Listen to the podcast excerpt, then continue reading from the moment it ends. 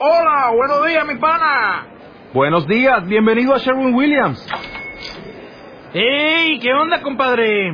¿Qué onda? Ya tengo lista la pintura que ordenaste en el ProPlus app. Con más de 6.000 representantes en nuestras tiendas listos para atenderte en tu idioma y beneficios para contratistas que encontrarás en aliadopro.com. En Sherwin Williams somos el aliado del PRO.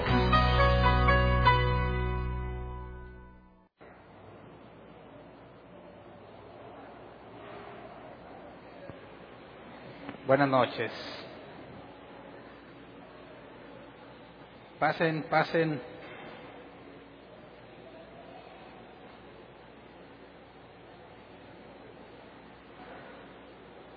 Acompáñenme, por favor. Juan, capítulo 7, versículo 15. El domingo analizamos el 6, ¿se acuerdan? Veamos el capítulo que sigue, Juan 7.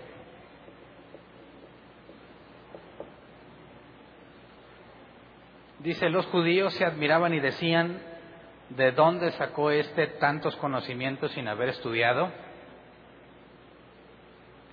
¿De dónde sacó tanto conocimiento? Es una pregunta que quizás para nosotros, bajo nuestro contexto, no tiene tanta relevancia. Está bien, Jesús sabía muchas cosas, pero quizás se asombraban porque sabía mucho. Pero en el contexto de aquel tiempo, eh, esta pregunta es crítica y fundamental. Esta pregunta tenía mucho que ver con la vida diaria de todos los judíos, tenía mucho que ver con el esquema que las autoridades judías habían implementado y esta pregunta les llevaba a cuestionar la base fundamental de la creencia judía.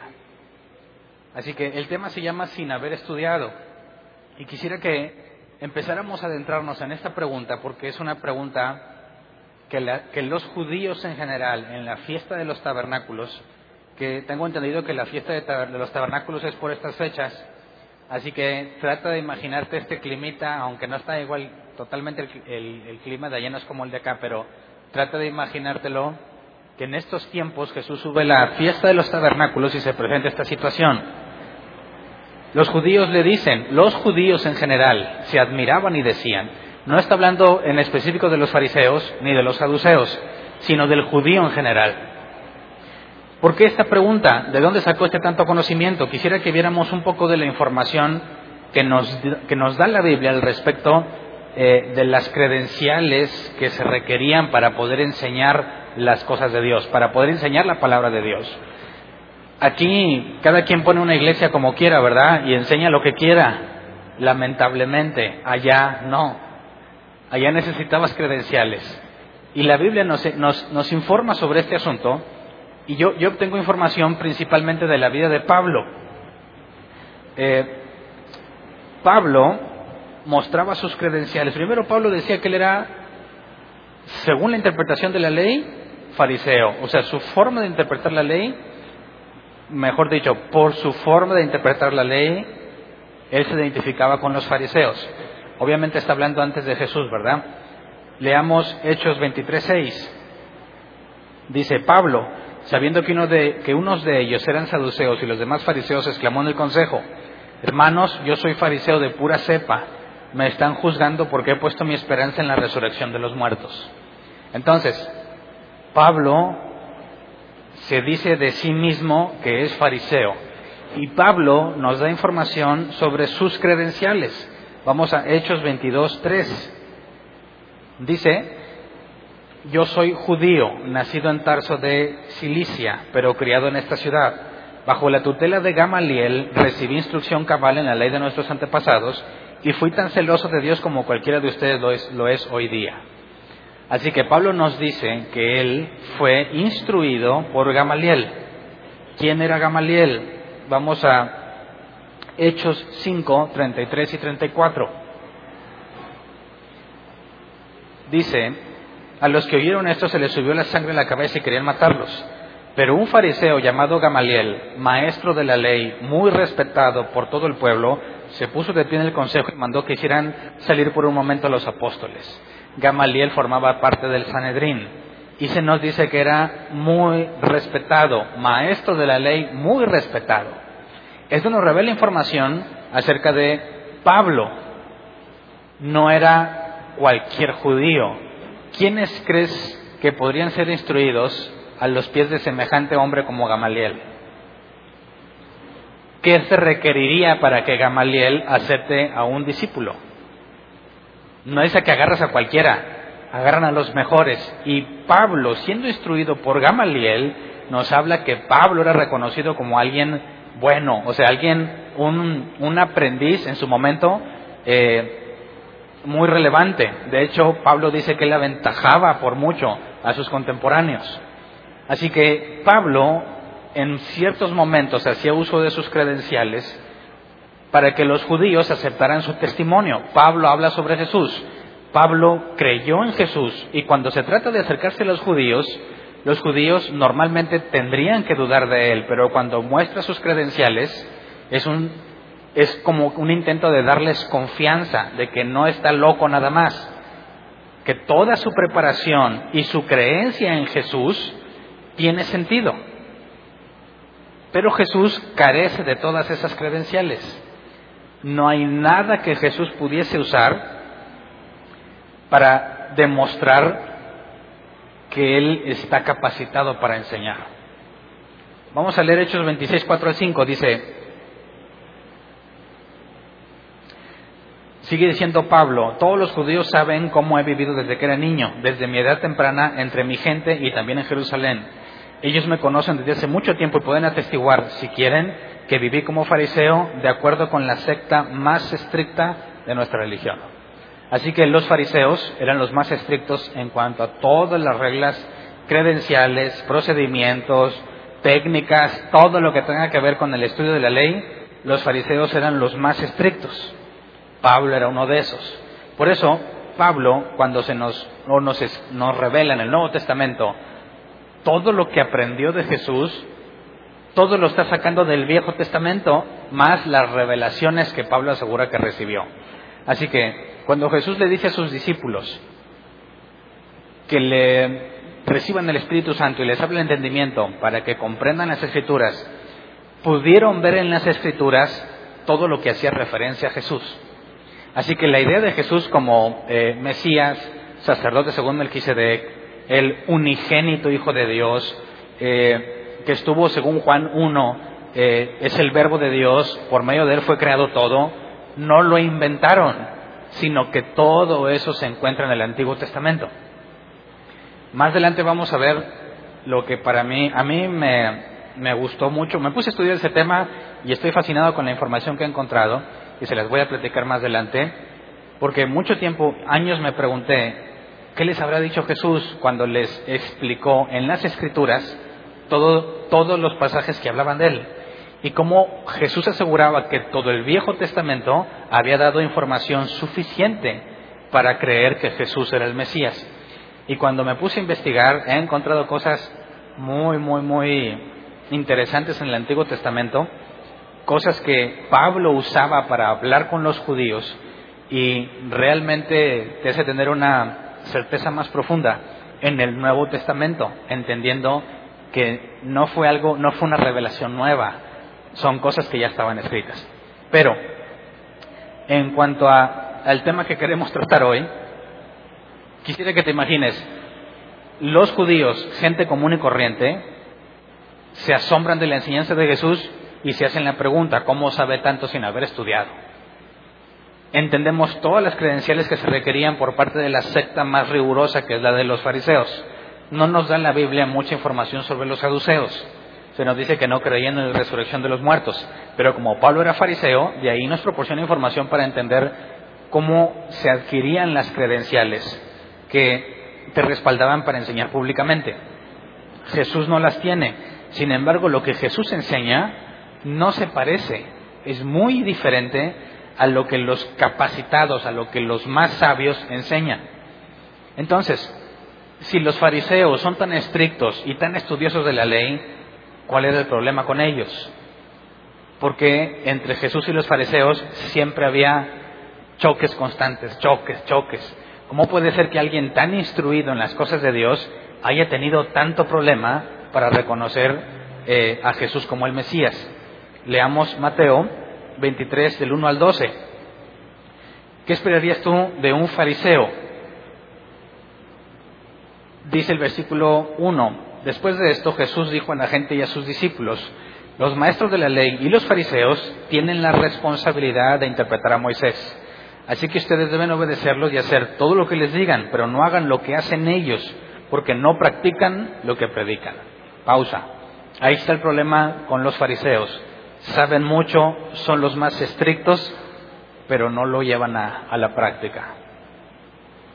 ¿De qué te sirve tanto conocimiento si eres incapaz de ponerlo en práctica?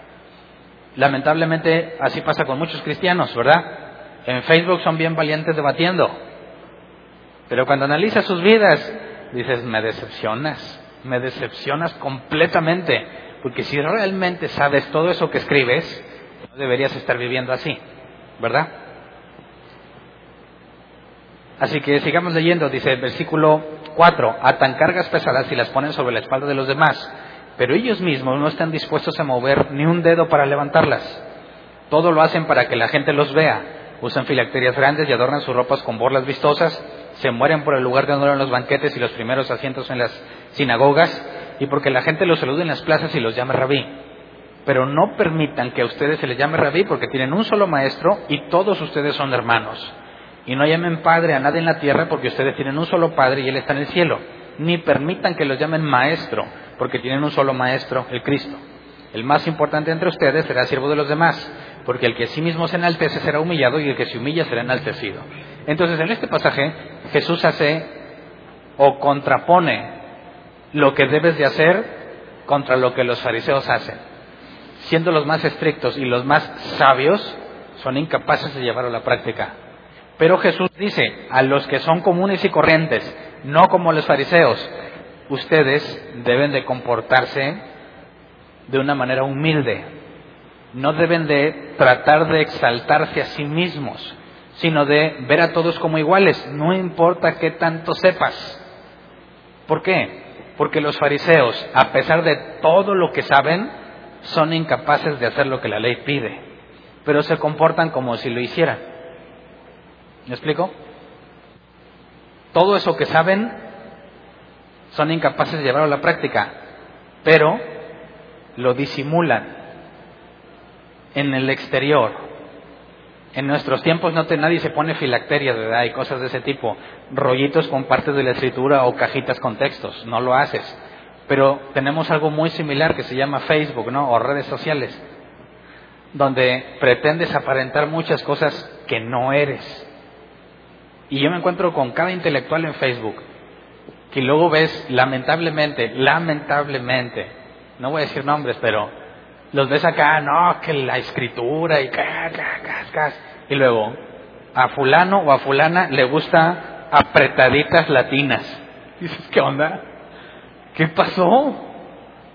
¿Cómo puede ser que todo eso que escriban lo echen a la basura cuando le dan like a un sitio o una cuenta de Facebook de ese tipo? ¿De qué les sirve todo lo que saben? Es muy extraño, ¿verdad? Así que Jesús es confrontado por sus hermanos. Vamos a entrar al contexto para ir avanzando en el tema. Juan 7 del 1 al 5. Dice, algún tiempo después, Jesús andaba por Galilea. No tenía ningún interés en ir a Judea porque allí los judíos buscaban la oportunidad para matarlo. Faltaba poco tiempo para la fiesta judía de los tabernáculos, así que los hermanos de Jesús le dijeron, deberías salir de aquí e ir a Judea para que tus discípulos vean las obras que realizas. Porque nadie que quiera darse a conocer actúa en secreto. Ya que haces estas cosas, deja que el mundo te conozca. Pausa. ¿Qué buena onda los hermanos o qué mala onda con los hermanos? Porque el versículo 5 dice, lo cierto es que ni siquiera sus hermanos creían en él. Pero si no creen en él, ¿por qué le dijeron eso? Se acerca la fiesta de los tabernáculos. Dice, Jesús no tenía ningún interés en ir porque sabía que planeaban matarlo. Y sus hermanos dicen, aprovecha la fiesta, ve y haz esos milagros que tú haces para que todos en la fiesta te vean y sepan que tú eres el Mesías. pero no creen en Él. ¿Por qué se lo dicen? ¿No te parece extraño? ¿Por qué le están diciendo eso y por qué Juan se toma el detalle de decir, lo cierto es que ni siquiera sus hermanos creen en Él? Bueno, porque si analizas el contexto, cuando dice el versículo 1, algún tiempo después, ¿después de qué? Después de lo que sucedió en el capítulo 6 que analizamos el domingo, después de que la gran mayoría de sus discípulos lo abandonó. ¿Verdad? ¿Se acuerdan? Entonces, Jesús se quedó con cuántos? Con los doce nada más. Prácticamente todos los demás se le fueron, la multitud como de cinco mil. Solo los hombres más las mujeres y niños que andaban ahí se le fueron. Llega la fiesta judía, sabe que todos los judíos van a ir allá. ¿Y qué le dicen los hermanos a Jesús? Deberías ir a recuperarlos. Ahí los pescas juntos, les haces algún milagro para que te crean, porque se te fueron. ¿Le están dando un consejo sabio o le están tirando carro? Ahora, si ellos creyeran que Jesús es el Mesías, ¿qué les hace pensar que necesita su consejo? ¿No? Así que se están burlando de Jesús. Están echándole en cara que ya no tiene discípulos, que todas las multitudes que lo seguían lo dejaron. ¿Me explico? Por eso Juan toma el detalle y, pone lo cierto es que ni siquiera sus hermanos creían en él. ¿Cómo responde Jesús? Versículo 6 dice, pero por eso Jesús les dijo, para ustedes cualquier tiempo es bueno, pero el tiempo mío aún no ha llegado. El mundo no tiene motivos para aborrecerlos, a mí, sin embargo, me aborrece porque yo testifico que sus obras son malas suban ustedes a la fiesta, yo no voy todavía a esa fiesta porque mi tiempo aún no ha llegado. Dicho esto, se quedó en Galilea. Sin embargo, después de que sus hermanos se fueron a la fiesta, fue también él, no públicamente, sino en secreto. Por eso las autoridades judías lo buscaban durante la fiesta y decían, ¿dónde se habrá metido? A mí me sale una pregunta, ¿Jesús echó mentiras? ¿Se echó una mentirilla blanca? ¿Qué les dijo a sus hermanos? Yo no voy porque mi hora no ha llegado se van y ¿qué hace él? Y va en secreto. ¿Por qué? ¿No dijo que no? Dice, suban ustedes a la fiesta, yo no voy todavía a esa fiesta porque mi tiempo no ha llegado. Se van ellos y él se va escondido. ¿Es una mentira? ¿No se contradijo? ¿Qué opinas? O si nos podemos echar mentiras blancas. Digo, porque no quería que lo mataran. Si les decía, sí voy a ir, peligro, le avisen a todos y lo maten. Así que mejor les dice, no, no voy. Pero en realidad sí va, pero escondido. ¿Podemos nosotros hacer lo mismo? Oye, este, Hernán, ¿vas a ir a la iglesia? No, no, no voy a ir. Ah, bueno, nos vamos nosotros y yo me voy escondido. ¿No te parece eh, contradictorio? ¿Qué está pasando entonces? Aquí algunos se defienden diciendo, bueno, es que Jesús era humano, ¿verdad? Y los humanos cometen errores. Bueno, pues el punto es que Jesús no es un humano como nosotros. Es humano, pero no como nosotros. Y si Jesús realmente se equivocó y echó una mentira, no sirve para el sacrificio realizó como sumo sacerdote según Melquisedec ofreciéndose a sí mismo como el cordero sin mancha, porque entonces aquí tendría una mancha. ¿Verdad? Algo similar dicen algunos creyentes cuando Jesús dijo, no dijo Dios en el principio, varón y hembra se unirán y serán una sola carne, donde Jesús toma como literal lo que el Génesis dice. ¿Verdad? Si tú piensas que el Génesis, los seis días de la creación, no son literales, tienes un problema con Jesús cuando lo menciona como algo literal. Así que tienes dos opciones. ¿Crees que el universo fue creado en seis días literales o en seis días y que cada día es como mil años y entonces pueden ser millones de años? Cuando hay quien dice, cristianos que dicen, no, tuvo que haber sido millones de años porque la ciencia lo dice, y le preguntas, pero Jesús lo ve como algo literal, ¿qué crees que contestan? dicen, ah, es que Jesús no era un científico. Los avances en la ciencia de aquel entonces no eran los de hoy, así que Jesús no podía saberlo. Y Jesús dijo la creencia popular, pero eso no implicaría que Jesús no estuvo consciente de que dijo algo que la ciencia no avala. ¿No sería ese un defecto? ¿Tú qué opinas? Es exactamente el mismo caso en este, en este asunto, pero yo quiero que te replantees. Si tú estuviste aquí el miércoles pasado cuando analizamos las bodas de Canaán, que Jesús le contesta a María, ¿qué tienes conmigo mujer? ¿Se acuerdan que analizamos por qué contestó eso? ¿Quién se acuerda? ¿Qué pasaría si el Mesías recibe instrucciones de una persona que no es Dios? Exactamente la misma situación que Jesús en el desierto cuando Satanás le da instrucciones y Jesús le rechaza, ¿verdad? Jesús rechazó las instrucciones de Satanás, Jesús rechazó la, la instrucción de María. ¿Qué está haciendo en este pasaje?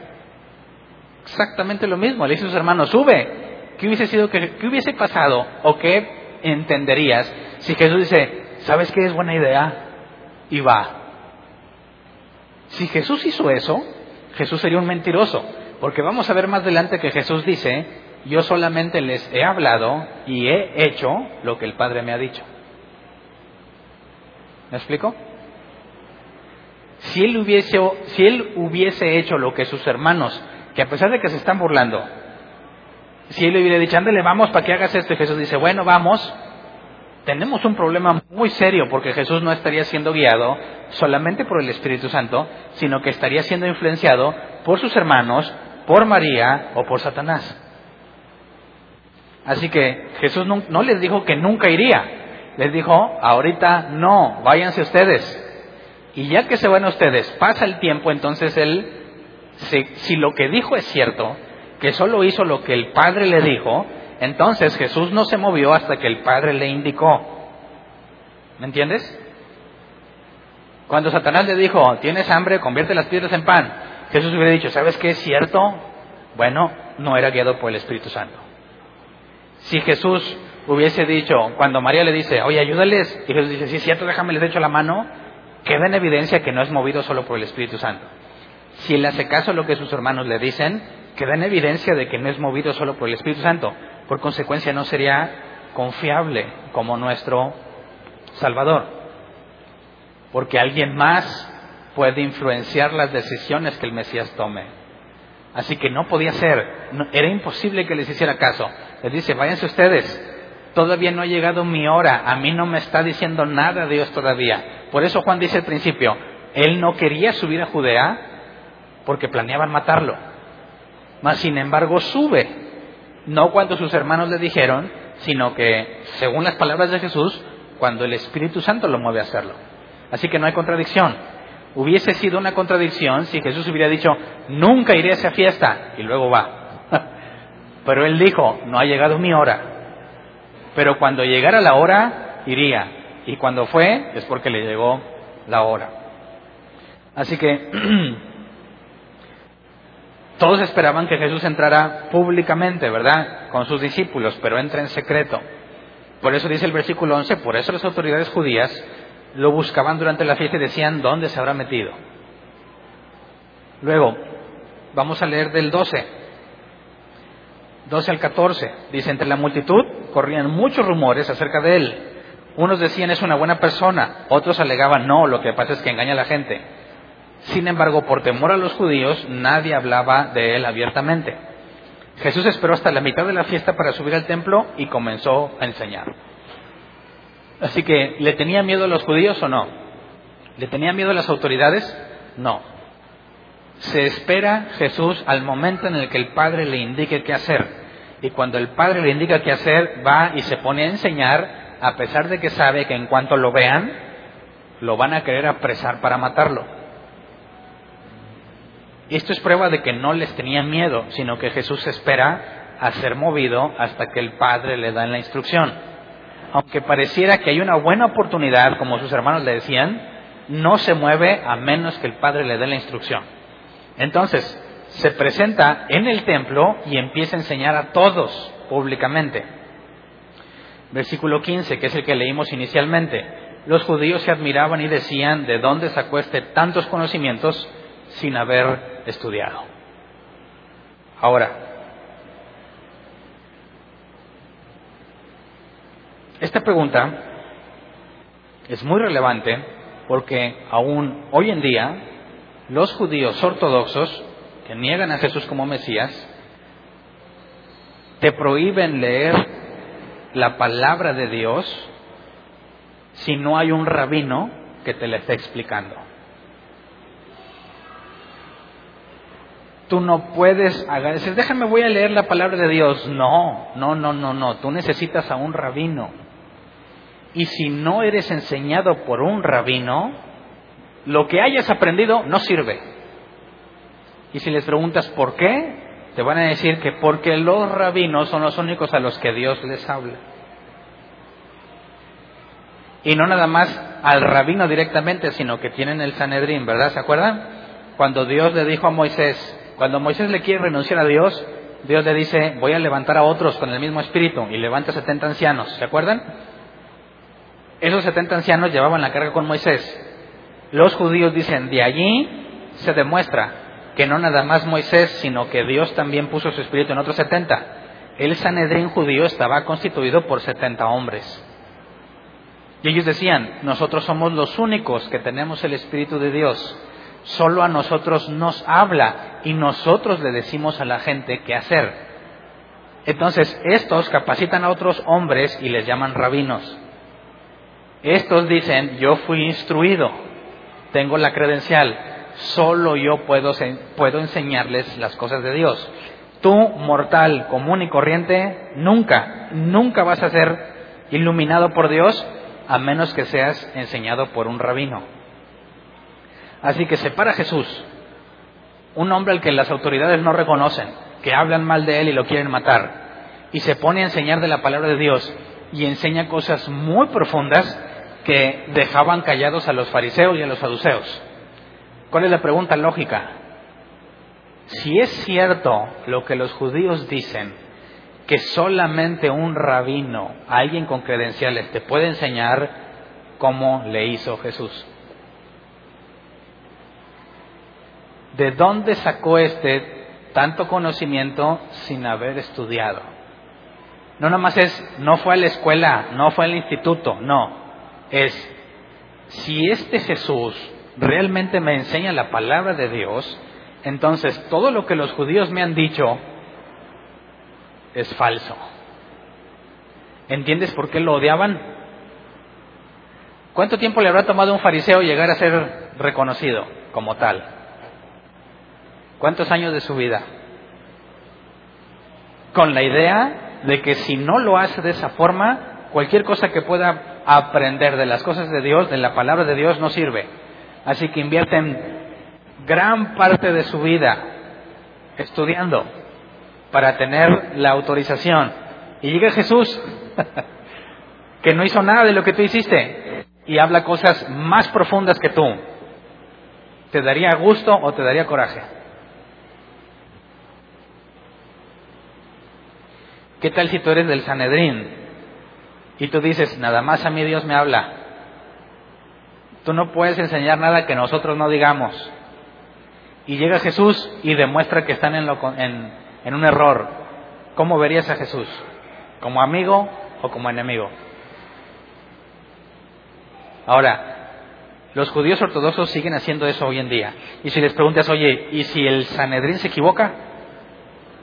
Y te enseña algo equivocado, y los rabinos aprenden y te enseñan algo equivocado, dicen, no importa. Si me enseñan algo equivocado, entonces Dios quiso que me equivocara. Y si le preguntas, ¿y a mí no me puede hablar Dios?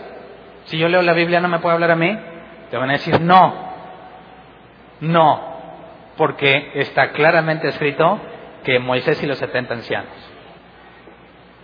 Así que por eso, cuando un cristiano quiere practicar con un judío, no te va a tomar en serio para nada. Porque va a decir, ¿quién te enseñó eso?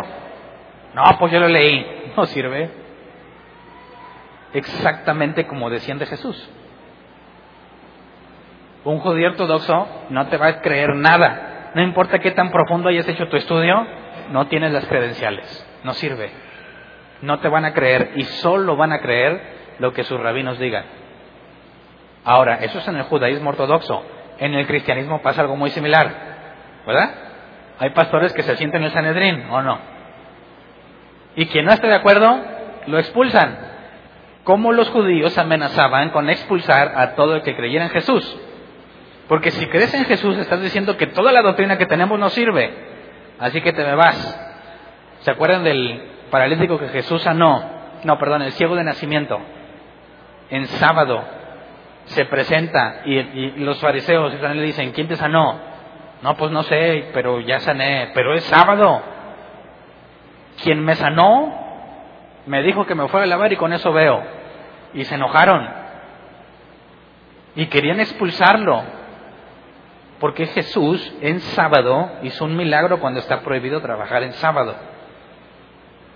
Así que era muy difícil ser un judío creyente de Jesús, porque te iban a expulsar de toda la vida religiosa. Prácticamente te dicen que ya no eres judío. Y hay muchos creyentes cristianos actualmente que cuando le llevan la Biblia a su pastor y lo que ellos encontraron no concuerda con lo que enseñan, te corren. ¿Verdad? Tanto los judíos ortodoxos como los cristianos esos están igual de mal. Esto es la parte interesante. ¿Cómo es posible que Dios se haya brincado el Sanedrín y haya hablado directamente con Jesús? ¿Es posible que Dios te hable directamente a ti? ¿Qué clase de hombre serías para que tuvieras semejante privilegio? A nosotros, de acá de estas tierras, de esta parte del mundo, no tiene ninguna relevancia quién te enseña de la Biblia, ¿verdad? Ni le preguntas quién le enseñó, nomás le crees lo que te dicen. Aquí cualquiera agarra la Biblia y dice, mira, pues yo creo así, y esta es mi interpretación y es la que me gusta, lo que tú digas sale sobrado. En aquel lugar era imposible que tú estuvieras enseñando. Así que si tú dices que has aprendido algo, ¿cómo lo aprendiste? Si tú le dices allá de aquellas tierras, Dios me dijo, ¿cómo crees que reaccionarían los judíos cuando un cristiano dice Dios me dijo? estás bien loco, Van, estás pero bien loco. Lee la Torah. Ah, no, no la puedes leer porque está prohibido. Consíguete un rabino que te enseñe para que veas que es imposible que Dios te hable a ti. Pero Jesús dice que Él y el Padre son uno. ¿Entiendes la relevancia de las palabras de Jesús? ¿Está o completamente loco o es cierto lo que dice? Si es cierto lo que dice, toda la vida religiosa de los judíos no sirve. Así que es una decisión muy trascendental. Vamos a Juan 6:38. Cuando dicen, ¿de dónde sacó este tantos conocimientos sin haber estudiado? Jesús nos había dado cierta información como esta que leemos aquí. Dice, porque he bajado del cielo no para hacer mi voluntad, sino la del que me envió. Que dice que Él es hijo de hombre, pero bajó del cielo. Y que Dios le habla. ¿Está totalmente loco o tiene la razón? Si realmente bajó del cielo y hace la voluntad de Dios, entonces sería razonable que contra toda probabilidad, desde, desde, el punto de vista de un judío, Dios sí le habla directamente. Pero ¿qué esperarías de alguien a quien Dios le habla directamente? Si alguien te dice, Dios me habló, ¿le crees o no le crees? ¿Qué esperarías ver en una persona que habla con el ser creador de todo el universo. ¿Qué esperarías ver en una persona que habla con él? Evidencias. Sería imposible que tú hables con el Creador y lleves una vida contraria a lo que el Creador pide, ¿verdad? Jesús cuestiona a los fariseos, sabes tanto de la ley, supuestamente nada más a, ti de Dios te habla, ¿Y por qué no lo pones en práctica? Porque eres un hipócrita. ¿Por qué tu vida no refleja eso que aseguras? Así que Jesús hace un énfasis particular. Al árbol lo conoces por sus frutos. Porque ser cristiano no se trata de en qué crees, sino con quién convives. Ser cristiano es decir, yo camino con Jesús. ¿Caminas con Jesús? Según Santiago es, muéstrame tus obras para creerte. Porque sería completamente contradictorio que alguien dice, yo camino de la mano de Jesús y su vida no se parece al estándar que Jesús dice que debes de tener. Es imposible que vivas como el mundo vive y al mismo tiempo asegures que caminas de la mano de Jesús. Así que por eso Jesús siempre decía, no me creas a lo que te digo, crea las señales. Jesús podría estar loco y decir que Él viene del Padre, pero si hace las señales, ¿qué tan probable es que esté loco? Al contrario, son las señales las que testifican que lo que dice es cierto. Por eso decía, muéstrame tu fe por tus obras y yo te muestro mis obras para que veas que tengo fe. Yo no te puedo mostrar o no te puedo decir que tengo fe si no tengo obras que lo respalden, porque es la consecuencia de caminar con Dios. Pero si tú tratas de mostrar las obras para decir que tienes fe, no vale. Yo sé que suena muy similar, pero yo puedo demostrar que tengo fe por la forma en que vivo. Pero si yo quiero mostrar o hacer cosas buenas para demostrar que tengo fe, no sirve. Es una consecuencia natural. Si caminas con Dios, no puedes caminar igual que el mundo. Por eso, cristianos adúlteros, cristianos maldicientes, cristianos hipócritas, mentirosos. dices, oye, pues sí hay, y muchos, ¿verdad? Entonces, ¿caminan con Dios o no? Espérate, se pueden equivocar, pueden cometer errores, pero van a perseverar. Pero quien siempre es así, me das evidencia de que no eres cristiano. Una cosa es que te dé un toque algo y digas una de las de antes, a que siempre hables así, ¿verdad? Ahora estoy hablando de recién convertidos, ¿verdad? Si tú ya eres cristiano de tiempo y sales con eso, algo está muy mal. Pero alguien que está así, dice, no, ya camino en Dios y todo, y yo era bien maldiciento, y me pasa algo, digo, ay, ay, perdóname, Señor. Eso es un error, es un tropiezo, necesitas controlarte. Pero que alguien, que diga, ¿qué onda, cacheza? Y dices, ay, no, o sea, eso esas obras no son del Espíritu Santo. No se te escapó, no tropezaste, las dices y bien a gusto. Así que esa es evidencia de que no eres quien dices que eres. Es imposible que tengas años conociendo a Dios y hables de tal forma. Es imposible. Así cuando oigas a un cristiano maldiciente, está loco, se engaña a sí mismo. Jesús es claro en eso. Luego, Juan 8:28 dice, por esto Jesús añadió, me estoy yendo a otro capítulo donde Jesús da evidencia de quién es. Dice, cuando hayan levantado al Hijo del Hombre, sabrán ustedes que yo soy y que no hago nada por mi propia cuenta, sino que hablo conforme a lo que el Padre me ha enseñado. Así que, ¿de dónde sacó tanto conocimiento? Jesús dice que el Padre le enseñó.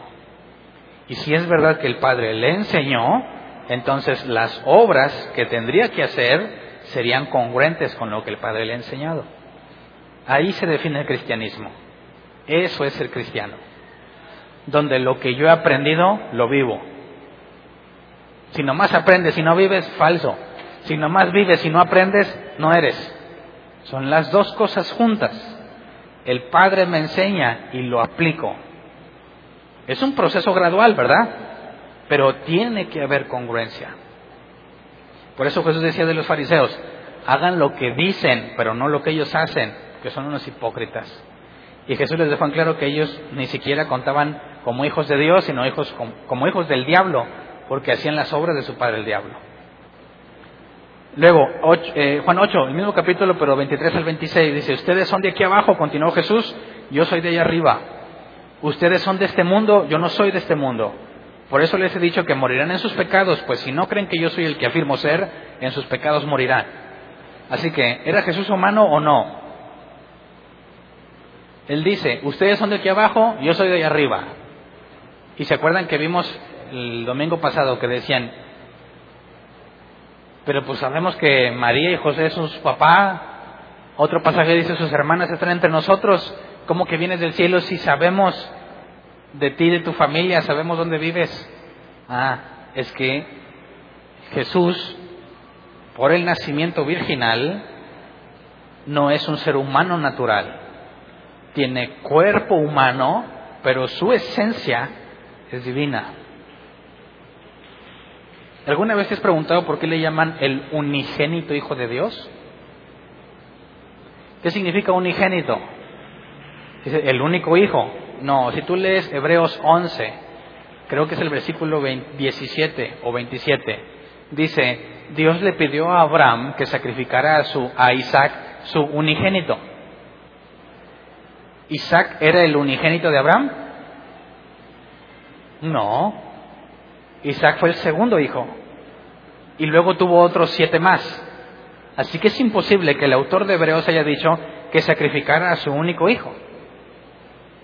Así que cuando decimos que es el unigénito de Dios, hay algo mucho más profundo que escapa al lector cuando dices el unigénito. Ah, sí, el único hijo. No significa eso. El griego es monogenes. Pero no me voy a adelantar. Más adelante vamos a ver de dónde sale la idea de que Jesús es el unigénito y que lo, decimos tan fácil, pero no nos hemos puesto a analizar lo que estamos diciendo. El punto es aquí. Ok, Jesús dice, yo vengo de arriba, me ves en forma humana, pero yo no soy de aquí. Yo vengo de ahí arriba y es mi Padre quien me enseña. Y si no crees en mí, vas a quedarte en tus pecados. Dice versículo 25. ¿Quién eres tú? Le preguntaron. En primer lugar, ¿qué tengo que explicarles? Contestó Jesús. Son muchas las cosas que tengo que decir y juzgar de ustedes. Pero el que me envió es veraz y lo que le he oído decir es lo mismo que le repito al mundo. Así que, fíjate, que a pesar de que él dice que es de arriba y que es uno con el Padre, que es igual al Padre, no dice lo que él quiere, sino lo que el Padre le dice. Jesús dijo, yo no hago lo que yo quiero, hago lo que el Padre me pide que haga. Y como el Padre habla conmigo, lo que le oigo decir es lo que les digo a ustedes. ¿Por qué? Si Él mismo es Dios, ¿por qué no dijo, ahí les va esta que se me ocurrió? Jesús no hizo nada por su propia cuenta. Así que, cuando Jesús habla que en el principio varón y hembra los creó en sentido literal, y dices, es que Jesús se equivocó porque no sabía de ciencia, tienes un error, un problema más grave, porque Jesús solo habló lo que el Padre le dijo, ¿verdad? Así que es imposible que Jesús, que no sabía de ciencia, pues dijo lo que él pensaba, porque no decía lo que él mismo pensaba, sino lo que el Padre le decía. Así que es posible que el Padre no sepa de ciencia. Por eso el Génesis, bíblicamente hablando, no lo puedes interpretar como millones y millones de años, porque el mismo Padre, a través de Jesús, nos da el sentido literal de la historia. Además, ¿por qué no puedes creer que en seis días creó el universo, pero sí crees que Jesús nació de una virgen? ¿Cuál es la diferencia? ¿Me explico? Entonces, cuando leamos la Biblia, vayamos al sentido general, directo que tiene la escritura, salvo en ciertas excepciones del lenguaje poético, ¿verdad? Cuando Jesús dijo yo soy la puerta, Hernán, tú dijiste que literal, entonces Jesús era como una puerta, obviamente no, ¿verdad? Sí era la puerta, porque solamente por él entras a Dios, pero no era físicamente como una puerta. Pero bueno, entonces, Jesús hace,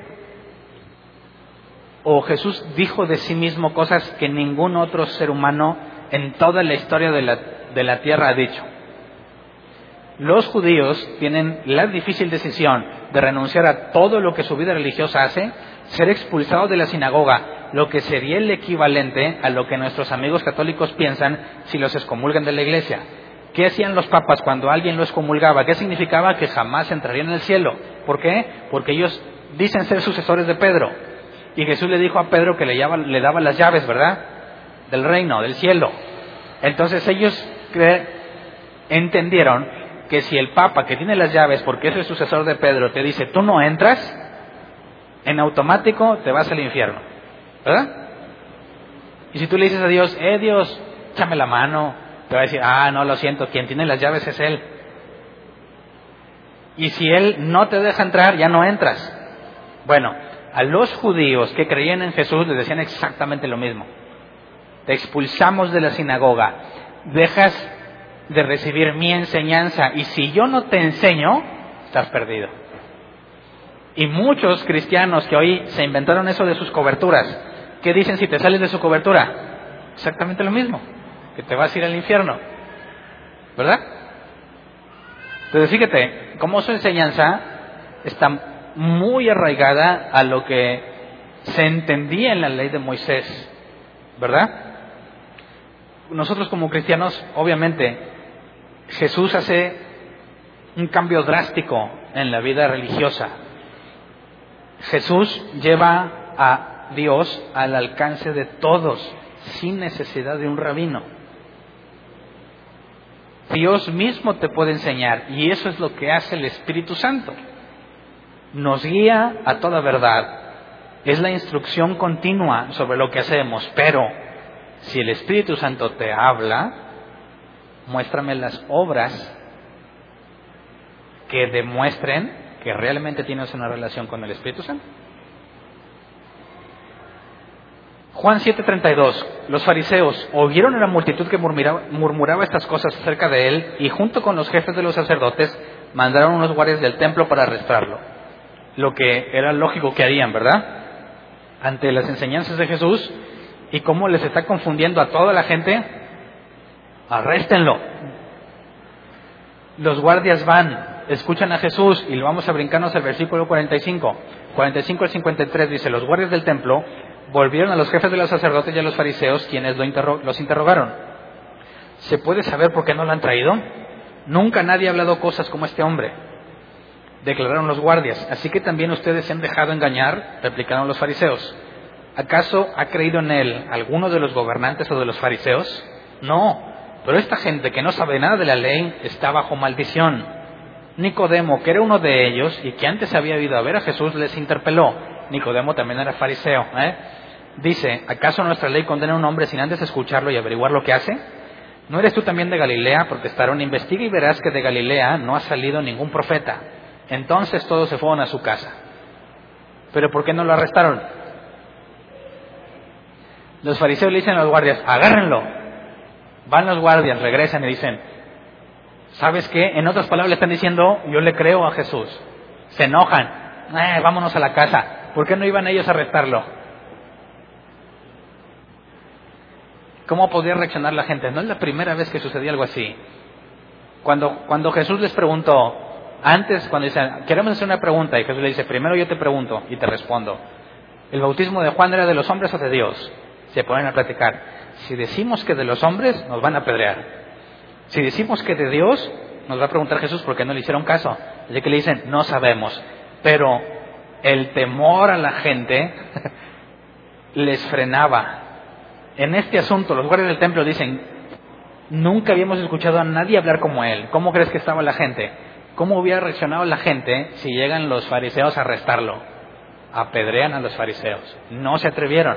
Pero Jesús asegura, en otros pasajes, que no lo arrestaban porque no había llegado su hora. O sea, que a pesar de las decisiones que toman los fariseos, a pesar de la decisión que tomaron los guardias y de toda la gente, a pesar de que ellos toman sus propias decisiones, Dios está por encima de sus decisiones. Y Dios no permite que arresten a Jesús, pero no les pone una barrera mágica, ¿verdad? Como los ateos dicen, he visto muchos videos donde un ateo le dice a un cristiano, tu Dios te puede proteger del mal, y el cristiano que le dice, sí, soy hijo del rey, hagamos una prueba sencilla. Yo te voy a dar una cachetada. Si realmente hay un Dios, Él va a impedir que te la dé. Tú no te debes de quitar ni poner las manos. Pero si te la doy, entonces no hay Dios. ¿Aceptas? ¿Aceptas? ¿Quién quiere hacer ese experimento hoy? Yo le doy la cachetada. ¿Tiene sentido tratar de demostrarlo así? Cuando Jesús dijo, no tentarás al Señor tu Dios, ¿a qué hace referencia? A que yo no puedo hacer exactamente lo mismo que los hermanos de Jesús con Dios. No puedo hacer lo mismo que María quiso hacer con Jesús.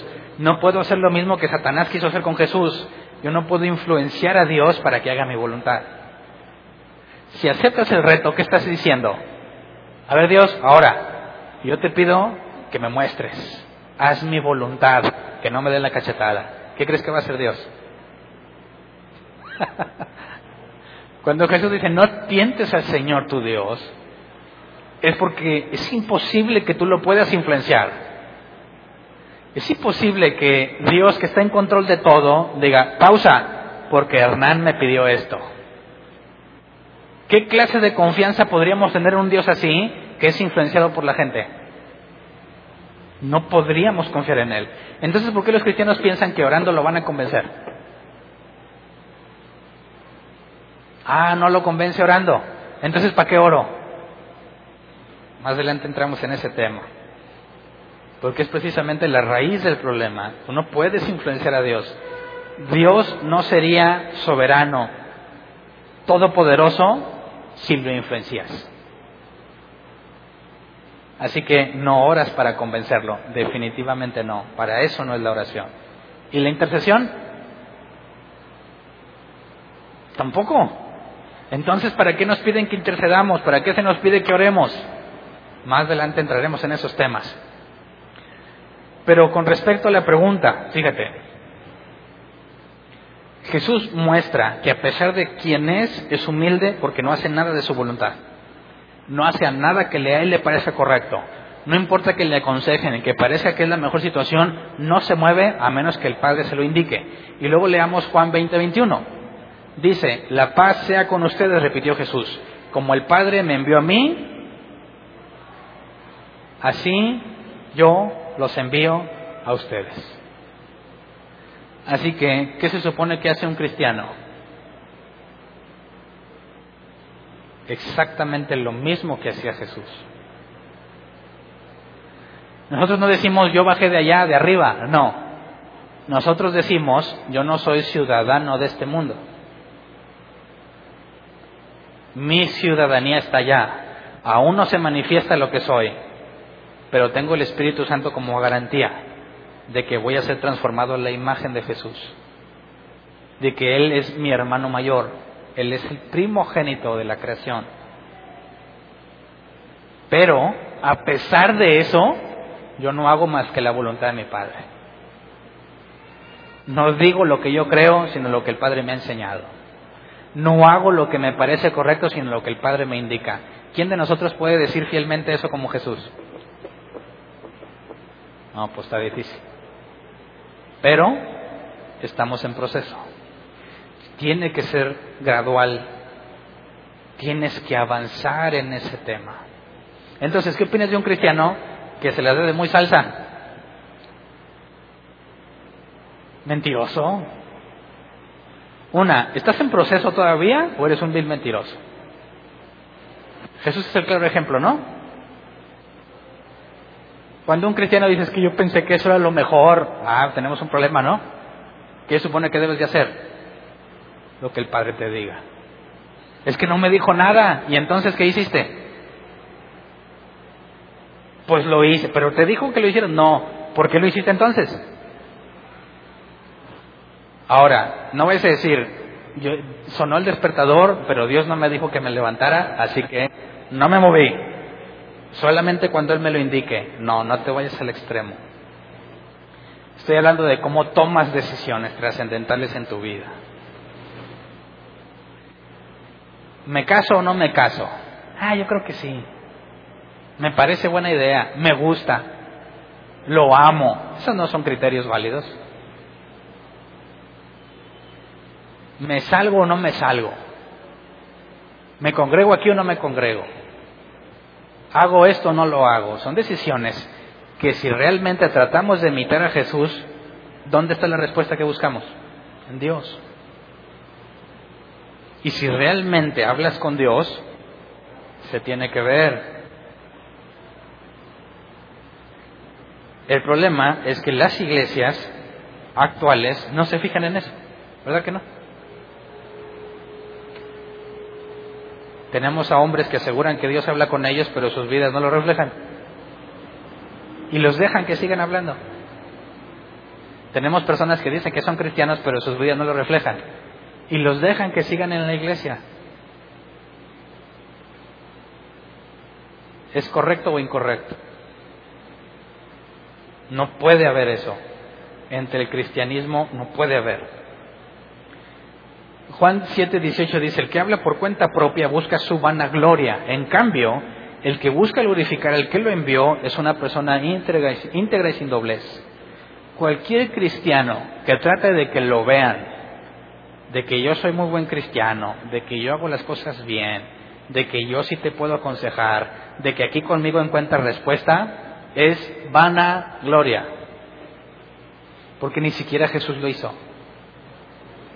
Si Jesús, quien realmente podía hacerlo, no lo hizo, ¿por qué tú sí?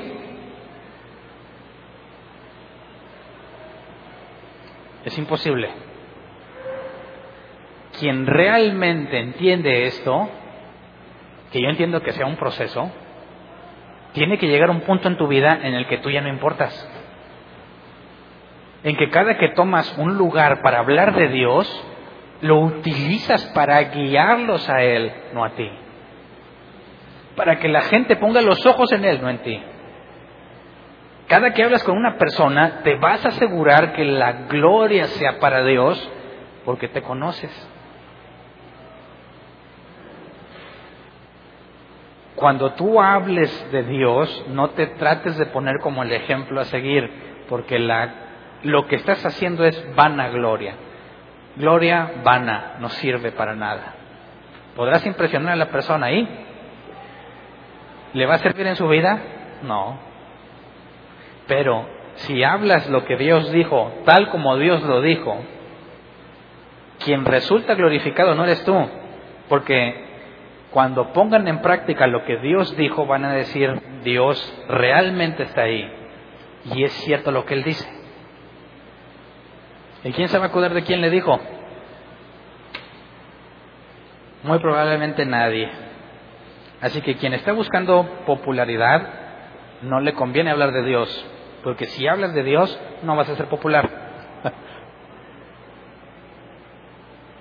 Pero si quieres ser popular, no hables de Dios.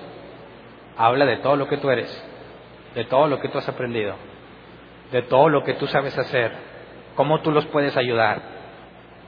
Se hace con buena intención a veces, ¿verdad? Decimos a la persona, te invito a la iglesia y yo te llevo. ¿Es buena idea? una vez, ¿verdad? Y luego otra, pues yo te llevo otra vez, ¿vale? Qué chido. Tres, cuatro, cinco veces. Y luego, oye, ¿sabes qué? No te puedo llevar. Ay, no, pues no voy a la iglesia. ¿Por qué estaban yendo a la iglesia? ¿Porque buscaban a Dios o porque tú los llevabas y los traías? Pero tú quedas como un buen cristiano, ¿verdad? ¿Ves qué tan fácil es caer en el error? No, yo te llevo una vez, ya sabes dónde es, ¿verdad? Pasa la ruta tal y la ruta tal. ¿Realmente te interesa? Te vas a mover en camioncito, ¿verdad? Dame evidencia de que estás buscando a Dios. Pero si yo pretendo ser el mediador entre la persona y Jesús, estoy en problemas. ¿Verdad? Yo sé que se oye frío y dice, pero ¿cómo? Pues ahí está Jesús. Tú no puedes ser el mediador, tú no puedes ser quien se lleve el crédito. La persona tiene que encontrarse con Dios. Y si Dios la está moviendo, esa persona, aunque sea a pie, va a ir. Pero si tú nunca te haces a un lado, puedes cometer el grave error de querer ser mediador entre Dios y esa persona. Juan 14, 23, 24 dice, le contestó Jesús, el que me ama obedecerá mi palabra y mi Padre lo amará y haremos nuestra vivienda en él. El que no me ama no obedece mis palabras, pero estas palabras que ustedes oyen no son mías, sino del Padre que me envió. Así que la obediencia es un requisito indispensable para saber si alguien es de Dios o no. Y la obediencia no se demanda de forma perfecta, sí de forma gradual. Mientras más tiempo tienes de cristiano, debiese ser cada vez más obediente. Y Juan 15:5 dice, yo soy la vid y ustedes son las ramas, el que permanece en mí como yo en él dará mucho fruto. Separados de mí no pueden hacer ustedes nada. ¿Qué tal o qué pasa si no eres obediente? ¿Cómo se arregla eso? ¿Cómo le haces? Es que, pues sí, pues le echo muchas ganas, pero no puedo. Por más que lo intento, caigo y caigo y caigo. Jesús dice que el que permanece en mí dará mucho fruto. La palabra permanece o permanecer es el griego meno, que se traduce como aguantar, perseverar, esperar. ¿Qué está diciendo Jesús? Quien aquí está conmigo aguantando, perseverando y esperando, va a dar fruto. ¿Ves que es un proceso?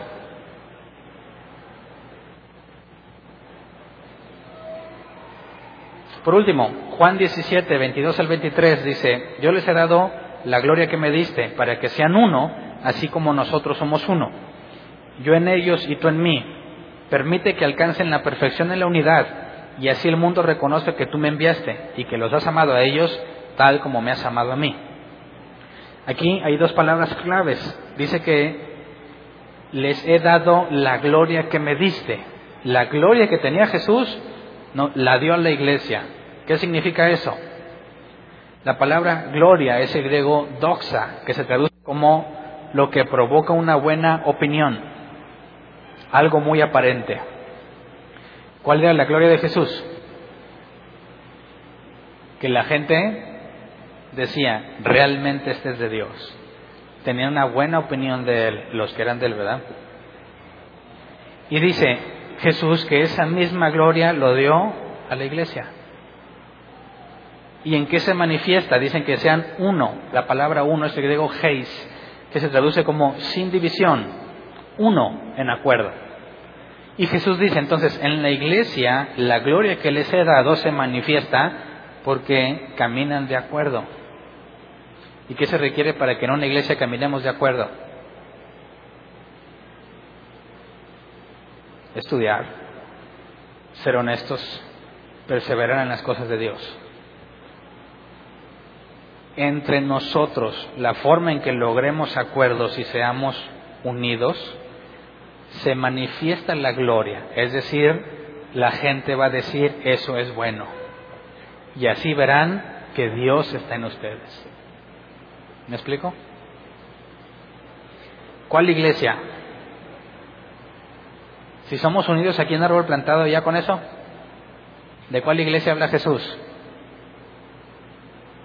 De la de Él. La iglesia es una, ¿verdad? Repartida en todo el mundo. Ok, si nosotros estamos aquí bien unidos, ¿ya le hicimos? No nada más eso, ese es el primer paso. ¿Cuál es el segundo paso? encontrar a la iglesia de Jesús y estar de acuerdo.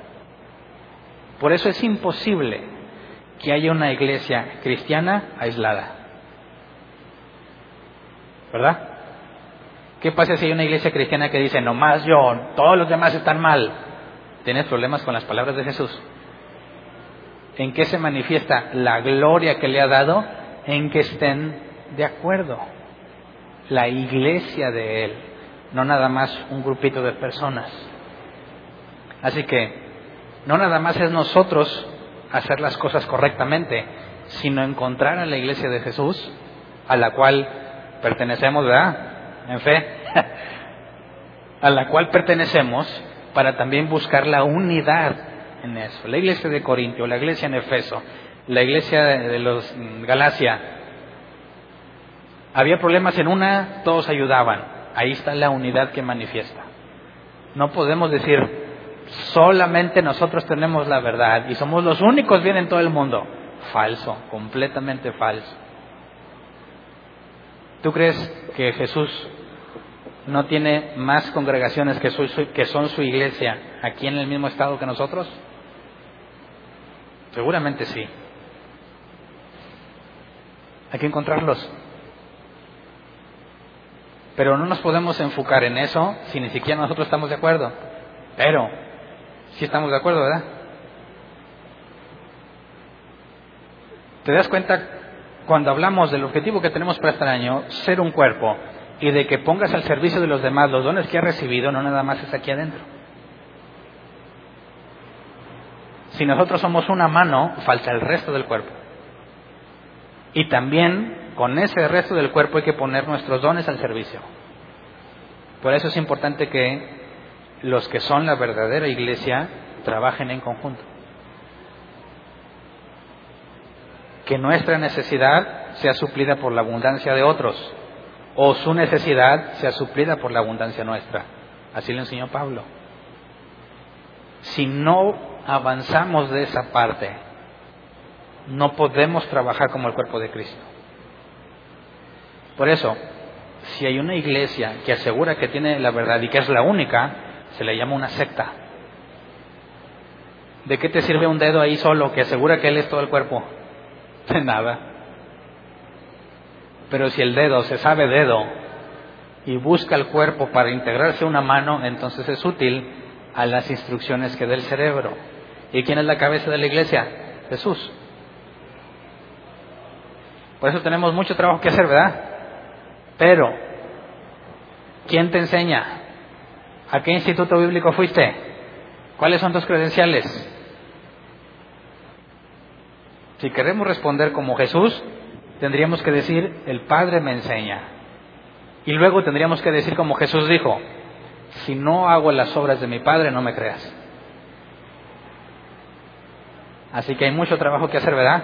¿Quién de aquí puede decir, checa las obras que hago, para que creas? ¿Quién se pone de pie para usarlo como ejemplo? Eso sería un error, pero sí podríamos hacer algo como dijo Pablo, hagan como yo hago,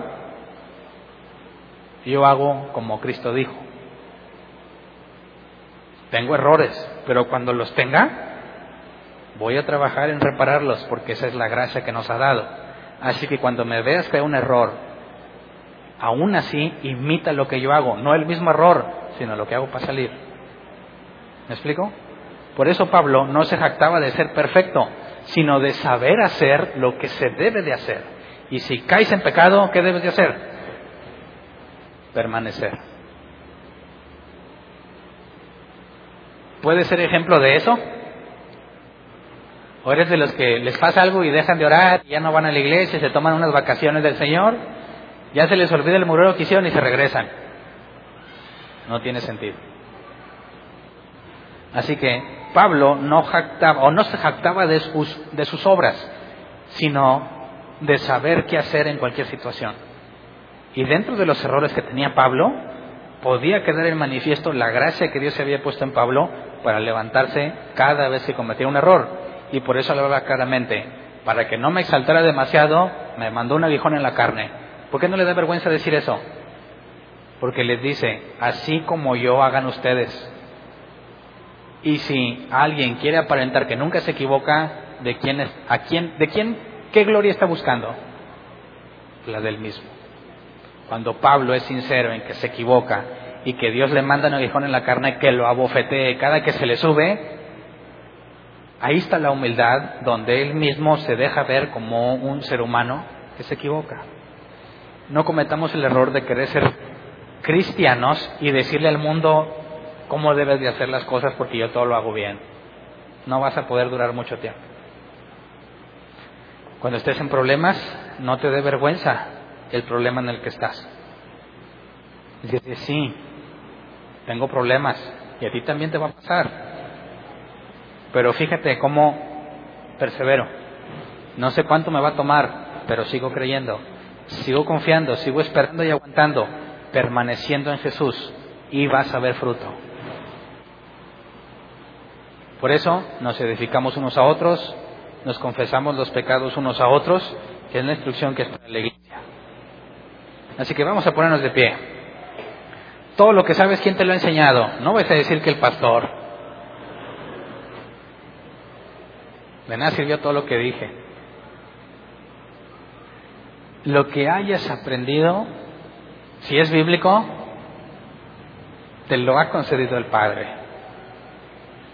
Y además de lo que te enseñó, también te capacita para que muestres en tu comportamiento y en tu forma de vivir que realmente lo conoces, que realmente convives con Él.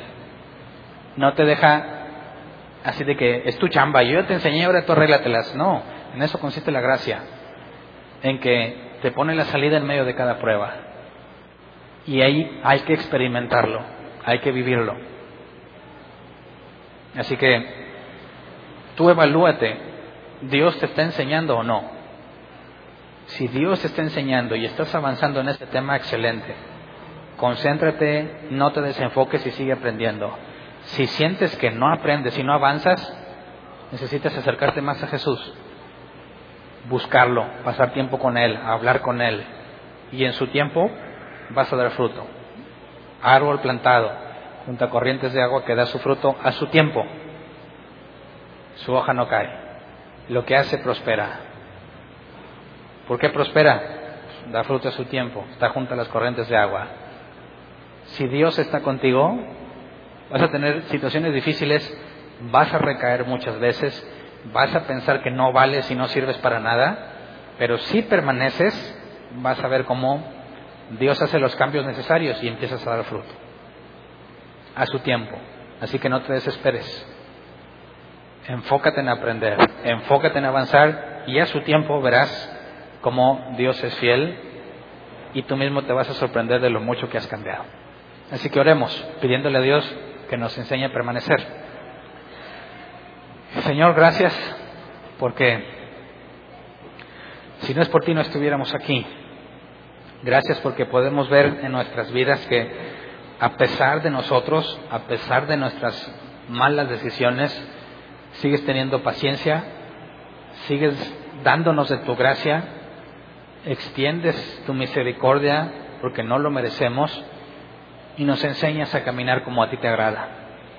Gracias porque podemos reconocer que las cosas que aprendemos nos las has enseñado tú porque nos has dado evidencia de que ya no somos los mismos de antes de que hiciste un cambio en nosotros, un cambio que está en proceso, pero que realmente nos, nos da testimonio, nos sirve como evidencia para saber que tú estás en control. Porque reconocemos que hay un hombre viejo, un hombre anterior, un hombre mujer que ya no somos, que nos has hecho nueva creación.